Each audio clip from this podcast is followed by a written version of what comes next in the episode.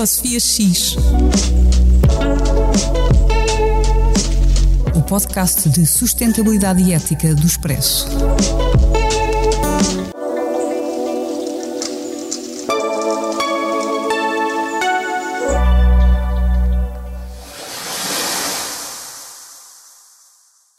Ecosofia X, em parceria com a Sociedade Ponto Verde. Há 25 anos a promover a inovação e mudança de comportamentos para uma melhor reciclagem de resíduos de embalagens em Portugal. Descubra mais em pontoverde.pt. Bem-vindos a mais um episódio do Ecosofia X. Já vamos no 12 segundo. Se é para ouvinte habitual, já sabe que eu sou a Sofia Guedes Vaz e que comigo está a. Cristina Gouveia. E, e, nós não costumamos dizer, mas não sei porquê, mas contamos sempre com a sonoplastia do artista João Luís Amorim. Uh, que desde o episódio 1 que nos tem aturado e trabalhado no som dos nossos episódios. Portanto, obrigada, João Luís. Muito e obrigada. desculpa nós nunca te termos referido. Eu, alguma ideia tinha que estavas sempre no genérico, mas não estás. Mas agora vamos passar a, a falar sobre a tua sonoplastia. Hoje temos, como sempre, uma convidada, a Sofia Simões, que sabe muito de energia e nos vai ajudar a perceber uh, melhor a dinâmica desse sistema nesta situação que temos Uh, e que é urgente percebemos como é que está a energia agora no mundo. Por isso, bem-vinda, Sofia. Olá, obrigada. Eu não sei muito de energia, sei um bocadinho sobre energia. É bom, é, é, um bom ponto de partida. Nós nunca sabemos muito, mas quanto, quanto mais sabemos, mais dizemos que não sabemos. Portanto, é um bom princípio.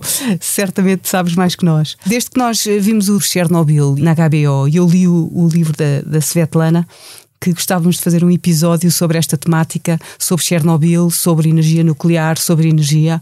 Um, e agora, com, com, com, esta situação, talvez seja a altura uh, certa para o fazermos. E, portanto, o episódio de hoje vai ser sobre energia, energia nuclear e sobre Chernobyl.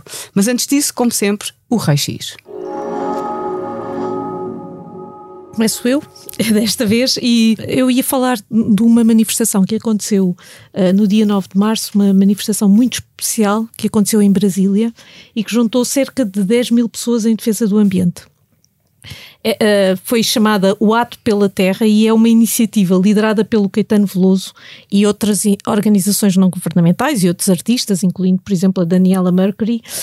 De, é uma iniciativa de protesto a um pacote uh, de, várias, de cinco leis, pelo menos, que estão a ser discutidas no Congresso e no Senado brasileiro, que Uh, eles chamam esse pacote legislativo o pacote da distribuição ambiental porque inclui várias medidas danosas uh, para as terras indígenas, nomeadamente onde uh, a zona da floresta amazónica e que facilita a apropriação ilegal de terras, o desmatamento da floresta amazónica nomeadamente através de projetos de mineração e de desmatação, e aligeira todos os requisitos de uh, licenciamento ambiental, para além de ainda permitir a utilização de químicos nocivos para, para o ambiente. É, é, é em 2022 esta? pois olha, fizeste bem dizer isso, porque esta, eu ia dizer que esta iniciativa eu ia chamá-la chamá porque eu consigo me imaginar a Cristina de 20 anos a escolher esta notícia como a notícia das semanas que passaram, das duas semanas que passaram. E aparentemente eu já tenho 50 e continuei a escolher. E isto é importante porquê? Porque realmente a floresta amazónica pá, é uma causa que já desde dessa época e Quando mais tínhamos 20 anos. Sim, que tínhamos 20 anos, era uma, uma causa muito importante e, e particularmente também, não sei se também partilham vocês essa questão, mas para mim, quando eu tinha 20 anos, o Caetano Veloso era assim, tipo, uma, uma alma redentora das, dos meus momentos mais angustiados. E, e este, essa manifestação culminou num espetacular concerto que vocês podem ouvir se quiserem no YouTube. Um, e, e, é um prazer ouvir e ver o impacto que um indivíduo como o Caetano Veloso, que tem neste momento 79 anos, não sou, não sou só eu que estou a ficar mais velha, uh, continua a fazer coisas extraordinárias pelo planeta, não é? E depois, ainda é para mais importante, por isso é que eu também trouxe esta notícia, porque neste momento nós estamos a ver indivíduos a protagonizarem uh, momentos e atividades muito danosas. Uh, para o planeta e para as pessoas. Por exemplo, é, é, é uma, um dos factos que, que esta iniciativa O Ato pela Terra refere é que desde que o Bolsonaro subiu ao poder aumentou em 56% a, a, o desmatamento da, da, da Amazónia E, portanto, a, a existência destes. Uh, destes autocratas, não é? De pessoas que são uh, que não, não são propriamente promotoras de um clima democrático, uh, é uma é, é, é, a emergência desse tipo de poder torna cada vez mais importante que este contrapoder de indivíduos como o Caetano Veloso e outros e nós próprios uh, se manifeste neste tempo. E tu, Sofia, o que é que tu trazes Cristina, de facto, a, a, floresta amazónica também foi quase o que me fez estudar engenharia do ambiente quando tinha 20 anos. Uh, mas a minha notícia tem, tem a ver com uma outra coisa completamente diferente e é uma aventura que eu tenho uh, vindo a seguir já há umas semanas e, e não anos, uh, que é a descoberta do, do Endurance, o barco do Shackleton que se afundou em 1915 no mar de, do Weddell, na, na Antártida. E eu sou muito fascinada sou, pelos dos descobridores do, dos polos e ando a seguir seguir um, um, um podcast de, de, um historiador uh, inglês, que é o Dan Snow, e ele está a fazer um podcast todos os dias sobre esta descoberta do, do navio, do, do navio uh, uh, que está afundado há mais de 100 anos. E, portanto, tem sido uma excitação dia após dia ver, ir seguindo aquela, aquela viagem. E agora descobriram o barco, não é? A semana passada, como todos já vimos na, na nas notícias, e, e, tem sido uma, uma excitação. O barco está afundado a, a mais de 3 mil milhas e é um, um, um ROV que é um robô que, que consegue filmar e, e, fazer vídeos sobre o que se passa lá embaixo, muito lá embaixo. Nós em Portugal também temos, temos um, por causa da, da, da estação da plataforma, uh, temos uh, que estudar os fundos marinhos e também temos uns ROVs, uns robôs destes. Uh, mas a minha notícia é um bocadinho também sobre ecologia, porque é esta ideia como é que os ecossistemas afetam a dinâmica da vida planetária, inclusivamente a marinha. E uma das coisas que toda a gente está muito surpreendida é que o barco está como se tivesse sido afundado ontem. A madeira está impecável, as tintas estão impecáveis, está tudo, está tudo impecável. E isto porquê? Porque não há árvores na Antártida há milhões de anos. Logo, não há organismos ou micro-organismos ou parasitas que consumam, consumam madeira. Resultado, o barco está naufragado, está igual porque não há nenhum micro-organismos que comam a madeira ou que se alimentem da madeira ou que se agarrem à madeira. Portanto, não sei se vocês viram as imagens, mas aquilo tem a, a tinta a escrever Endurance ainda se vê. Portanto, é, é, é muito engraçado. Uh, e depois, também as, as espécies que se descobriram no, nos, no, nos, nos vídeos que, que, que, estão disponíveis também estão a, a maravilhar os biólogos polares. Uh, e pelo menos já descobriram uma espécie uh, de lagosta que ainda nunca se tinha visto ali no, no, mar, de, no mar do. E, e, portanto, mais, mais investigação poderá dar mais conhecimento à, à ecologia. E esta, e esta aventura tem sido uma aventura interdisciplinar uh, e, portanto, tem esta parte também de biologia que é, uh, que é, que é, interessante. E depois também há, eu gosto desta parte da, da política, governance, porque aquela, todo aquele território está uh, debaixo do, do, do, Tratado Internacional da Antártida, que é lindíssimo, porque foi assinado em 59, em, em plena Guerra Fria, e 12, os 12 países que o assinaram, entre eles, na altura, o RSS e os Estados Unidos e mais outros 10 países, se comprometeram a suspender as suas pretensões uh, de reclamarem mais território na Antártida por um período indefinido, uh, permitindo a liberdade de, de, de exploração científica no continente, em regime de cooperação internacional. E, portanto, é muito interessante que já há, há, há 60 anos que se estuda a Antártida em cooperação e sem ninguém andar a querer aquele território. E também é bom, porque agora isso quer dizer que ninguém vai mexer no barco, porque uh, o território está protegido e, portanto, ninguém vai andar a estragar, a tirar o barco cá para cima e o barco vai lá ficar e podem estudá-lo todos em, em, em, em conjunto. A, Antártica é um caso engraçado de convívio entre diferentes nações e com diferentes regimes. Agora, vamos é ver se numa nota assim um bocadinho pessimista, um, se até que ponto é que esta polarização que nós estamos a assistir no mundo vai ou não afetar e como essa região do mundo. Que para o clima e para as alterações climáticas é, é fundamental. É, sim. Pronto, bem, Uh... a minha notícia, uma nota positiva, a minha, a, minha, a minha, notícia é esta positiva, não é? Esta é o melhor da vida, que é a aventura, a ciência, a história, a ecologia, a cooperação internacional, num território aparentemente violento para o ser humano e por isso talvez seja tão atraente e por isso talvez ainda ali um pouco pristino. Mas uh, acabamos agora então as nossas notícias e vamos ao, ao nosso tema. A questão energética com ou sem nuclear e as histórias de, de Chernobyl. E como eu disse na, na, introdução, convidámos a Sofia Simões, que é perita em energia e investigadora no, no LNEG, no Laboratório Nacional de Energia um, e Geologia, e por isso, bem-vinda, Sofia, obrigado por teres aceito este desafio.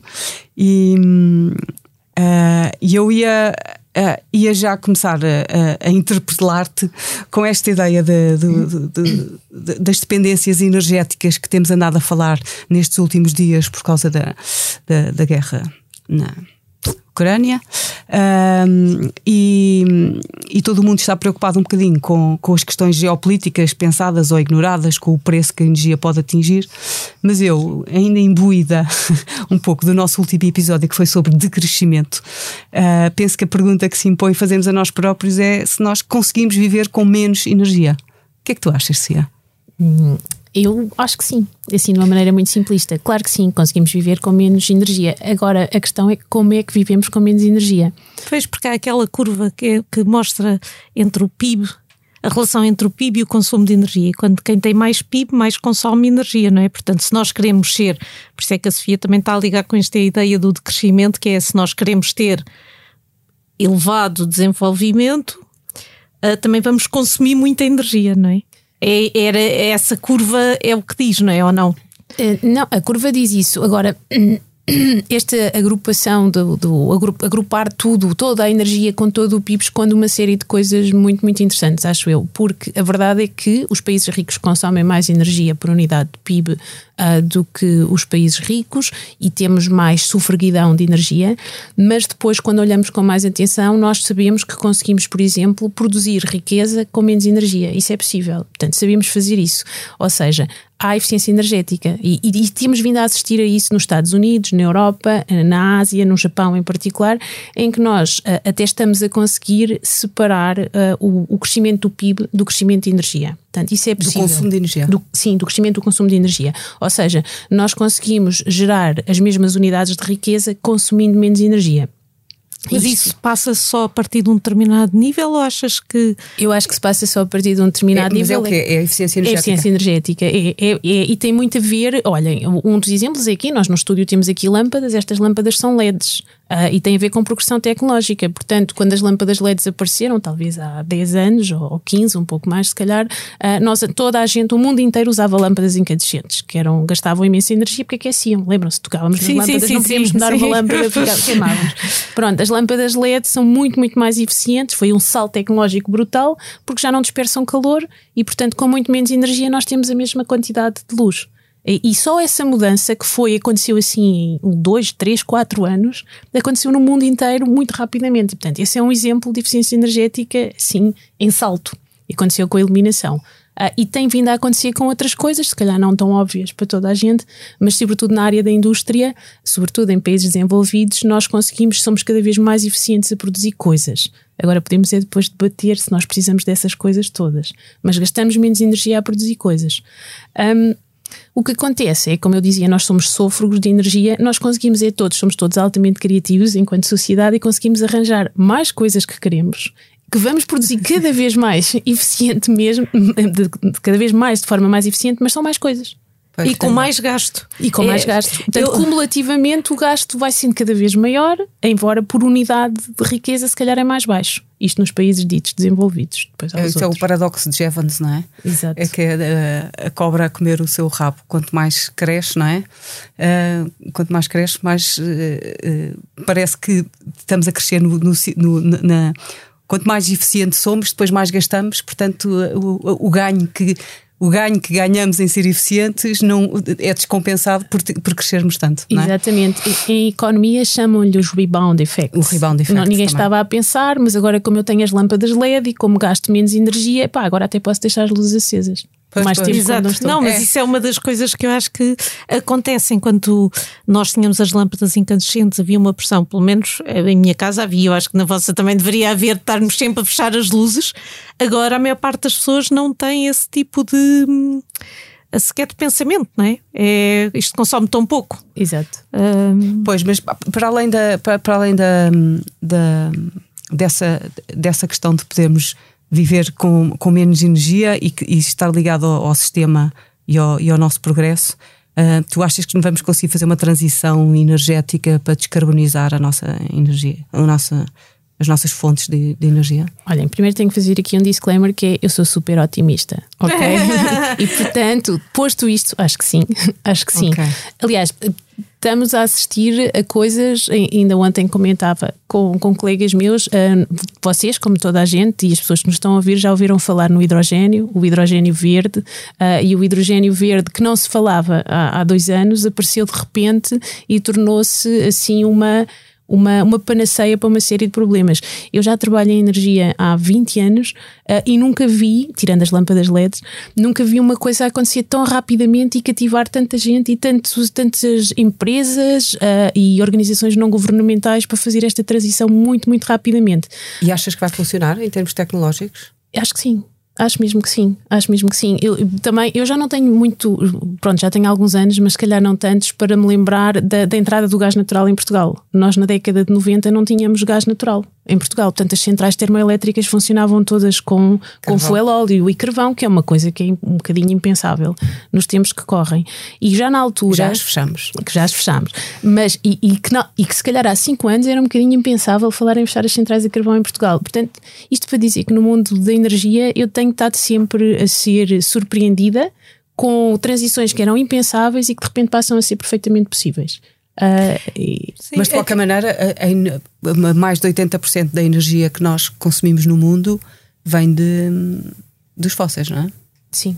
Sim, e, e, acho que o nosso grande problema são transportes. Eu acho que é aí que temos, é, é mesmo os transportes. Os transportes, os carros, os caminhões, os aviões e os navios. É são os grandes consumidores de Sim. combustíveis fósseis e que é mais difícil São os mais difíceis. Podem não ser os grandes consumidores, mas são os mais difíceis porque são desfragmentados, não é? Todos nós temos um carro.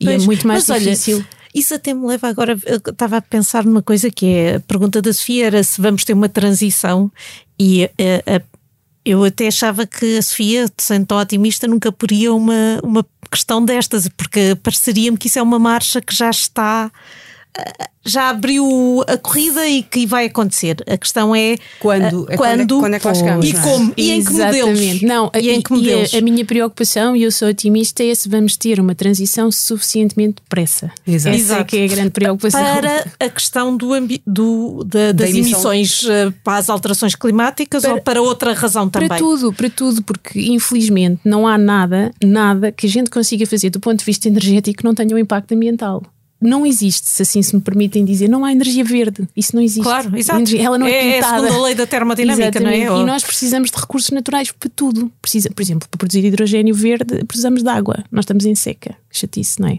Eh, para produzir uh, uh, biocombustíveis, precisamos de biomassa. Estamos em seca e vamos usar uh, solo arável para produzir Sim, o biocombustível, não é? Biocombustíveis. sim. Para produzir solar, eh, fotovoltaico, precisamos, sim, sim, precisamos das minas de lítio, por exemplo, Exatamente, e outras coisas. As minas de lítio, uh, temos sempre que minerar, temos que depender de caneias de abastecimento e depois entra aqui a história geopolítica outra vez, não é? Estamos a falar de terras raras, de matérias-primas críticas, portanto não, não há assim grande volta a dar. Eu acho que uh, eu ponho sempre o meu pé, eu também sou engenheira do ambiente e portanto gosto sempre de pensar, tem que haver suficiência e tem que haver frugalismo, que é uma coisa assim um bocadinho difícil. Essas são, também tem a ver com o tema do episódio do decrescimento, não é? Frugalismo e, e suficiência. suficiência. Acabámos, Mas, aliás, para a energia é também, também uma também. questão, não é? Para mim, sim, sim. Mas para ti, achas que é independente se for.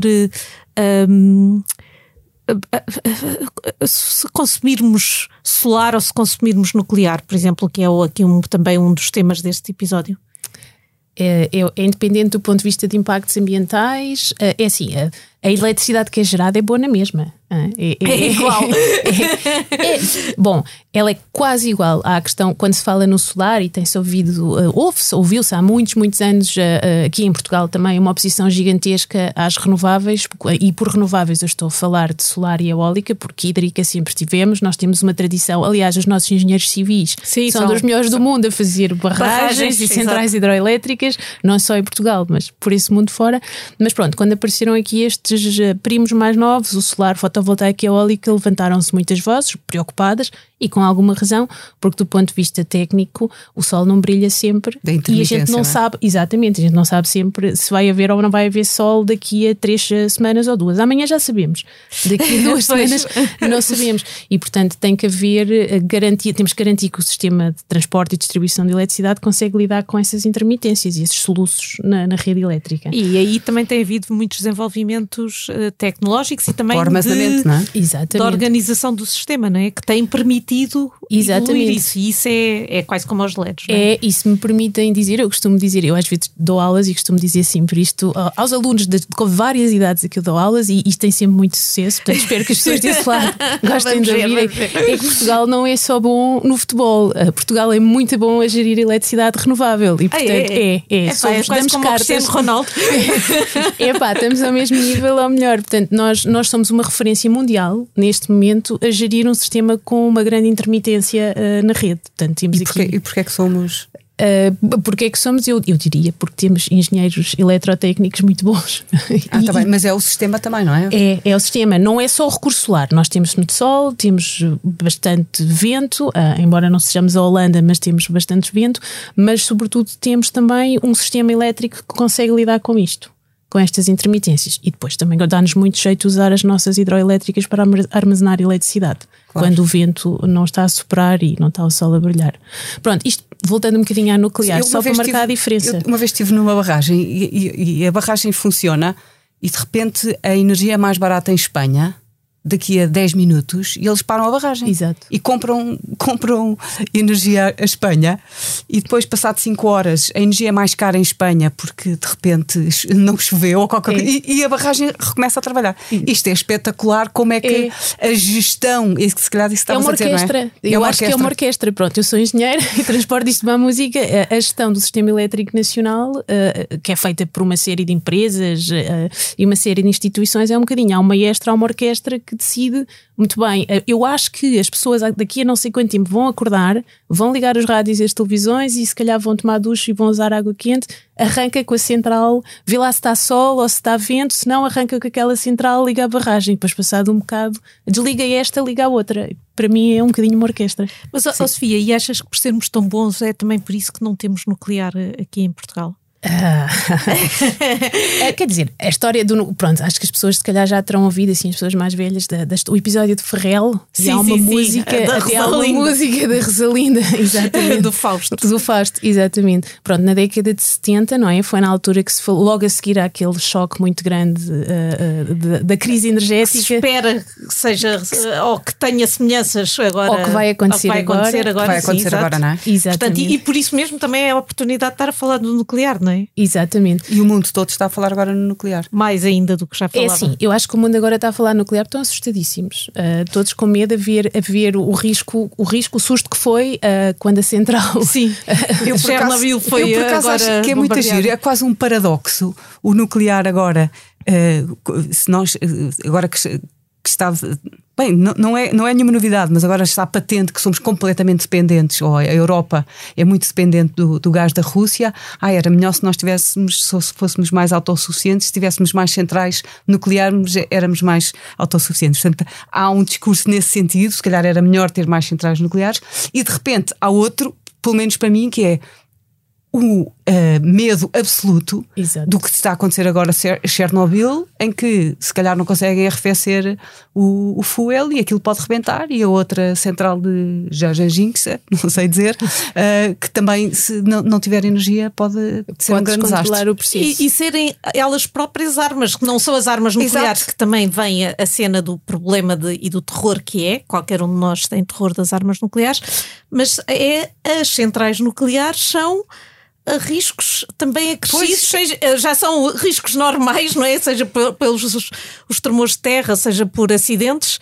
como também podem ser armas de Ou de guerra. tsunamis, como, como no Exato, Japão. de Fukushima, sim. Sim, Os pois havia, terra, havia, três- havia dois coisas. problemas, não é? Os centrais nucleares tinham dois problemas. Um era os possíveis acidentes e outro era os resíduos. E agora há outro problema que é a guerra. Exato. Se houver guerra, são, não é? É São, isso. sim, sim, são também armas de arremesso, não é? Basicamente. E, e fica, eu acho que isso também, por exemplo, para mim, cristalizou a minha posição, porque eu, eu, eh, eu tinha a ideia que é, epá, se a tecnologia evoluir tanto que se resolver os grandes problemas, por que não o nuclear? Mas uh, agora com isto, mesmo, pronto, os acidentes já fica, a pessoa já balança um bocadinho, mas com esta história de pensar, epá, a guerra pode sempre acontecer, que era uma coisa que se calhar nós uh, já não tínhamos tanto essa noção, porque vivíamos neste mundo privilegiado aqui na Europa.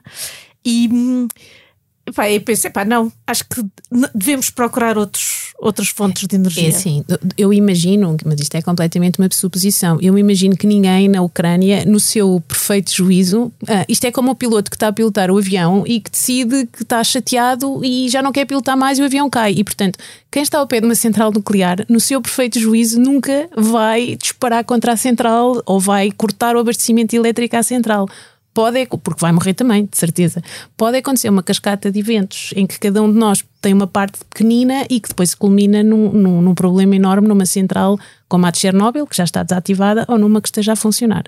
Pronto. Sim, mas agora, não, mas agora... não são as pessoas que estão nas centrais, não é? O que não, aconteceu não, não, agora mas, em Chernobyl foi uma bomba, uma bomba sim, que sim, caiu sim. ali na. Sim, sim, na, mas eu imagino que, nenhum, que não tenha sido de propósito. Acredito, gosto de acreditar, porque é, é, um tipo de caixa de Pandora que eu acho que ninguém quer abrir. Só, se há um problema em Chernobyl, houvesse... vai chegar a muito, muito sítio, incluindo se calhar ao sítio da pessoa que disparou a bomba. Sim, e aos soldados que estão de ambos os lados, não é? É, é, que, estão, é. que possam estar a guerrear. Em todo o caso, para quando se entra no domínio de uma guerra.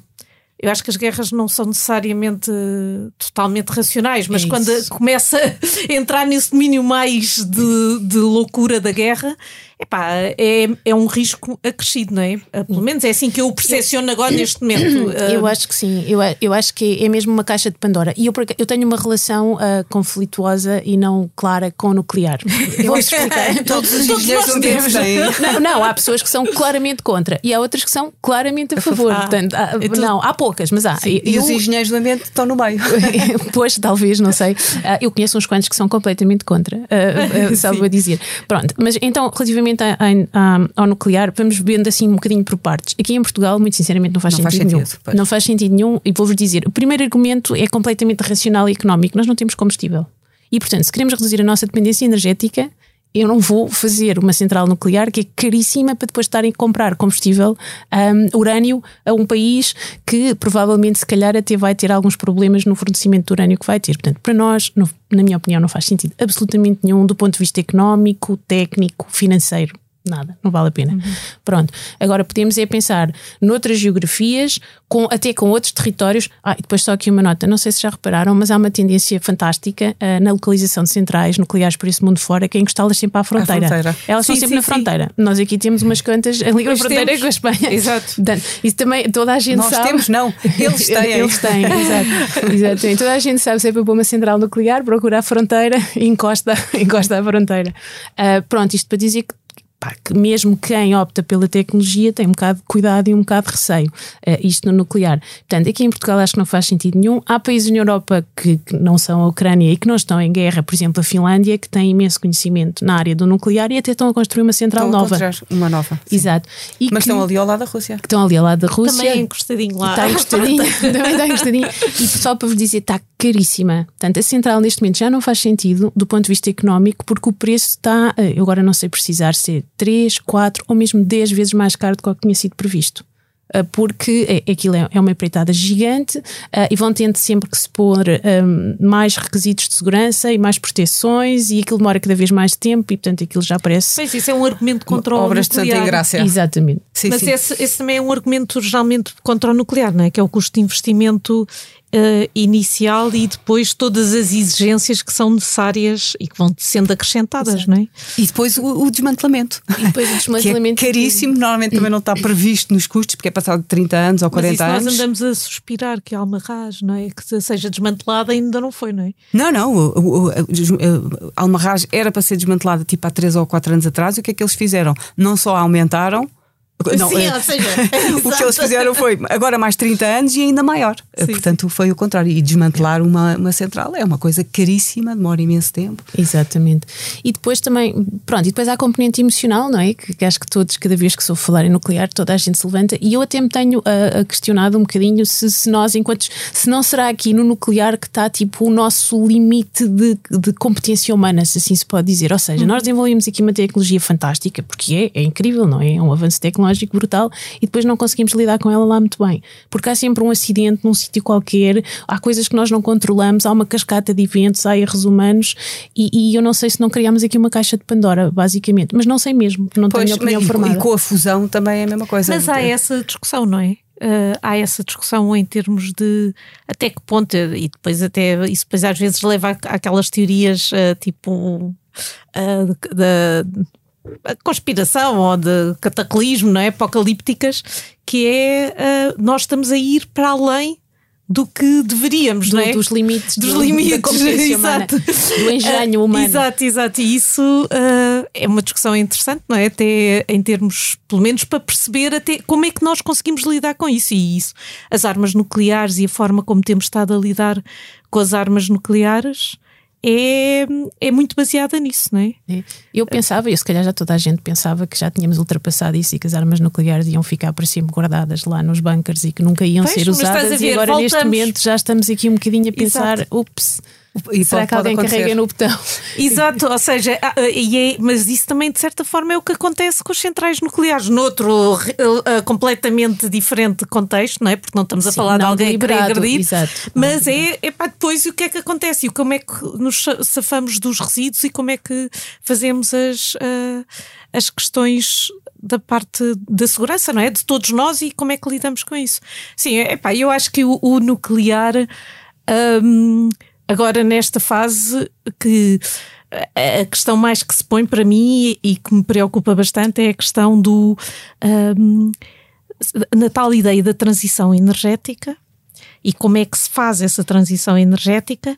E nesta fase em que começamos, quer dizer, por causa desta história toda da dependência energética da Rússia e de termos que ser mais autónomos e temos que produzir mais e, e de consumirmos mais, até que ponto é que não vamos ter que ser obrigados ou não a, a- a promover o nuclear, não é? Dentro de ser a chave para evitar as Europa. alterações climáticas. Sim. Mas nós estávamos, estamos quase a acabar e eu perguntar-te, eh, em Portugal, como é que achas que vai ser o mix energético nos próximos anos?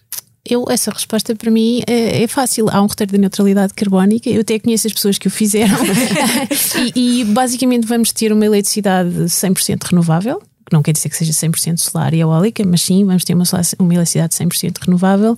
Ah, Vamos fazer, não vamos usar gás natural praticamente nenhum, vamos ter assim umas centrais pequeninas de gás natural que arrancam só naqueles momentos que o vento não sopra e o sol não brilha e não temos água ah, nas, nas barragens. Vamos andar com carros elétricos e hidrogênio. É assim. Ah, já tens o futuro na cabeça. Tenho isto É na cabeça. é Otimista, espetacular. otimista. Ah, isso é daqui a quantos anos? 2050. Pronto, se 2050. calhar. E o que é que achas da, da, da energia das ondas, e a energia que está no, no oceano? As ondas, ondas mesmo. As ondas e as correntes, não é? Duas. Ondas e tipos. correntes em Portugal não, não faz muito sentido porque temos, ah, por um lado, ah, pouco. Pouco, o mar, uma plataforma muito grande, um mar muito agreste e que normalmente tem partido. Temos uma central de ondas no pico ah, que, que tem sido destruída várias vezes pelo mar. Ah, eu acho que vamos ter muita eólica offshore. Eólica eu. no mar. Sim, Sim, sim, mas, acho que é eh, mais por também aí. eh, sendo otimista, tec- eu não sou otimista, mas sou tecnologicamente otimista ou utópica, e a, a- a ideia é que há agora tecnologias em termos de aproveitar a- as energias das ondas mais fáceis de ser eh, adaptadas às Elas são sempre condições. mais fáceis. E depois a, a parte mais baratas, gira, mas- talvez, ou assustadora neste mundo Mais da transição energética, estamos sempre a ter surpresas. Ah, tipo, o hidrogênio, aqui há uns anos, ah, estava na cabeça de uns quantos modeladores que tinham feito o roteiro da neutralidade carbónica e não tinha interesse nenhum, era um disparate. E em 2019, de repente, explodiu e agora é- vai acontecer, está mesmo a acontecer. Ah, e, portanto, podemos ter surpresas grandes com as ondas e elas podem aparecer. Para já, para já, com aquilo que eu tenho visto, não está assim em perspectiva a grande escala. É mais a não offshore. está no topo da pilha. Não está no topo da pilha. E, e em termos do solar, achas que vamos conseguir fazer uma produção uh, descentralizada ou vai ser aquelas grandes, uh, grandes áreas no Alentejo? Eu acho que vão ser as duas. Eu acho que vão ser as duas e espero mesmo, para bem de nós todos, que chega uma altura em que é impensável ter um vidro novo em casa que não é um painel solar transparente. Mesmo. Um vidro de janela. Um vidro de janela, telhas, já há telhas fotovoltaicas. E, portanto, e é isso que eu espelho. E até havia a ideia espero. da tinta. A tinta, tinta. solar, não é? Também que E, e vou- tornasse as vou- vou-vos dizer, eu por mim estou posta, estou pronta a começar a estudar a viabilidade de, de cobrirmos as nossas autoestradas todas, que são muitas, hã, com painéis É fotovoltaicos. pá, isso Porque vai não? ser o próximo programa não? quadro. Nos corredores de fotovoltaicos. Tu, tu Ah. falas isso muito alto, Sofia Simões. Não, mas isto já está- já está a o próximo. PRR Já está é só autoestradas com painéis solares. Acho que o que eu quero e que ninguém quer é que andemos aqui a cortar eh, eh, árvores para pôr mega centrais fotovoltaicas, mas temos aí espaço E para as solo, pôr. não é? Exatamente, temos espaço Ah, mas para tem que ser aéreas. eh, Sim, são os corredores. Uns corredores. eh, Sim, há um instituto alemão que já, que já fez o protótipo. Sim, Ai, já nunca tinha quantos- pensado. Isso é espetacular. Ah, não é? Ah. Ainda por cima, depois a autoestrada fica à sombra. Fica à porque- sombra. Evapora menos, eh, com- menos eh, compostos orgânicos voláteis do alcatrão e tudo. É, Exato. é só vantagens. É um bocado caro. um É muito caro? É, é. É mais caro, tem que ficar. Temos muito mais aço, lá está. Isto não há, não há nada verde, ok? Não há nada Vamos verde, usar pois. muito mais aço para as levantar Pois. e para as pôr eh, em cima, E depois lá em cima pode-se fritar eh, hambúrgueres. provavelmente. Sintéticos, não é carne, não é vacas, não se preocupem. Está bem, ok, até é, é bom saber, mas eu, pronto, acho que sim, acho que este, este otimismo tecno, eh, tecnocientífico de- das duas é muito grande, mas continua-me a preocupar eh, mais a, a parte. A parte humana, a parte da, da- da suficiência, a parte da frugalidade e que não precisemos eh, de tanta energia e como é que trabalhamos nisso, não é? Não é sempre mais energia, mais energia e depois vamos gas- gastando, gastando. Sim, eu acho que é eu uma acho que nós agora, agora estamos a ver com a guerra. Com, de- Claro. Um Há- país está a parar, somos todos. Há uma- Ai, agora isto. Há uma Ah. questão ética, sei lá, só que depois começamos a tomar decisões e a impor decisões muito complicadas. Eu, por exemplo, sou completamente contra as escovas de dentes elétricas, que acho que é um disparate de eletricidade. Ah, eu Mas há pensei que certeza vocês iam gente. falar dos promotores elétricos das laranjas. que Também é pode um- ser o espremedor um- elétrico da é um laranja, mas eu, eu ia mais pela, pela escova de dentes elétrica, pelos 10 tablets diferentes, pelo, pelo, pelos dois ou três telemóveis. Pá, que- que- Mas, Não é verdade, mas tem a ver com aquela coisa de. Depois não discutimos, se calhar temos de convidar outra vez, que é o que é que esconde a tal curva do PIB e Exato. quais são os setores, porque, epá, na realidade há aqui um, um problema que é o excesso de comodidade que as pessoas querem ter de- na vida, não é? Não querem fazer sumo de laranja com uma coisa de plástico ou de vidro. Querem ter normal.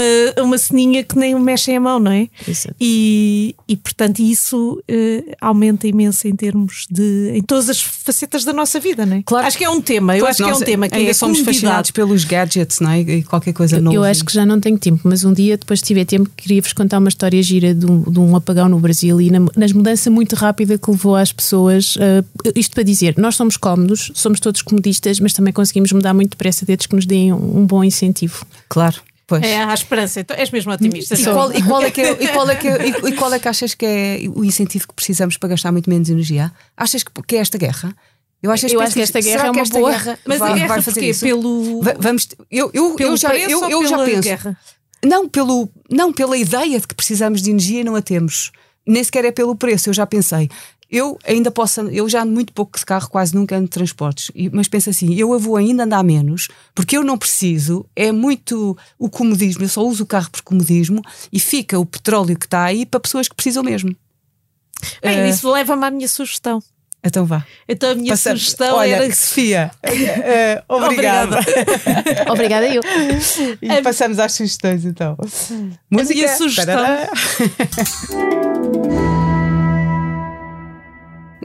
A minha sugestão hoje não tem nada a ver com os passarinhos e as florzinhas com que eu geralmente costumo i- eh, incluir nas, nas sugestões para, para as próximas duas semanas. É mais sobre dinheiro e é a ideia, esta ideia exatamente de eh, eh, procurar ativamente poupar energia. Por isso, é estas ideias de eh, reduzir a utilização de transporte individual, fechar as luzes, eh, deixar, fechar os, eh, desligar os aparelhos que não estão em uso, deixarem de passar a ferro, ou não usarem máquinas de secar, estenderem roupa no, na, nas, nas cordas da roupa. Mas também, e era mais esta, que é, existem apoios e incentivos públicos para aumentar a eficiência energética das nossas casas, dos edifícios. E eu fui lá ver ao site e é impressionante. Aquilo abriu em 2021 no Fundo Ambiental e uh, existe lá um esquema que é o dos vouchers, que é o mais fácil de aplicar.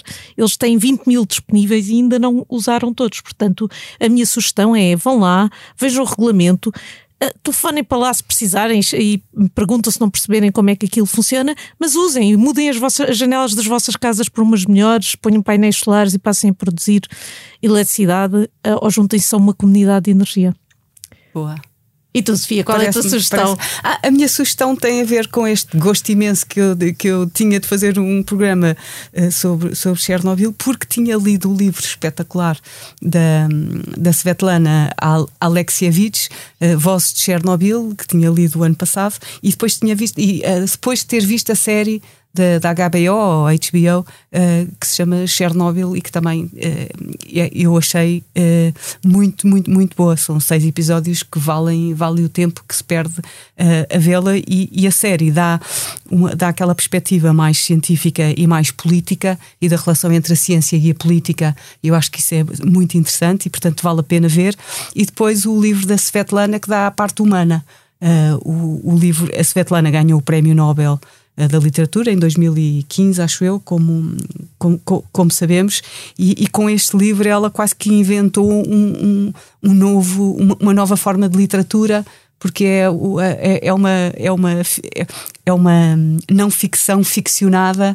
Eh, ela, trans, ela entrevistou mais de 500 pessoas que viviam ali à, voz, à, à volta de Chernobyl e depois o livro são aquilo que as pessoas lhe disseram. E, e, e é, uma, e é uma, um relato. Uh, é um, é, são vários relatos, são relatos de 100 pessoas e tem tudo, desde o amor ao, ao medo, desde, a, um, desde o pânico até ao lirismo, a, a, a é, tem de tudo, o livro tem de tudo, é, e é, é, uma poesia do princípio até ao fim num tema dificílimo. Ah, e portanto, a minha sugestão é, sem dúvida nenhuma, leiam As Vozes de Chernobyl e vejam a série Chernobyl, porque acho que vamos aprender muito, não só sobre o nuclear, mas sobre, sobre a vida, que é, que é isso que nós queremos. E, e acabou o 12 uh, episódio. Uh, obrigada a todos e ao João Luís, e até daqui a 15 dias. E obrigada, Sofia Simões. E Sofia Guedes Vaz também, claro.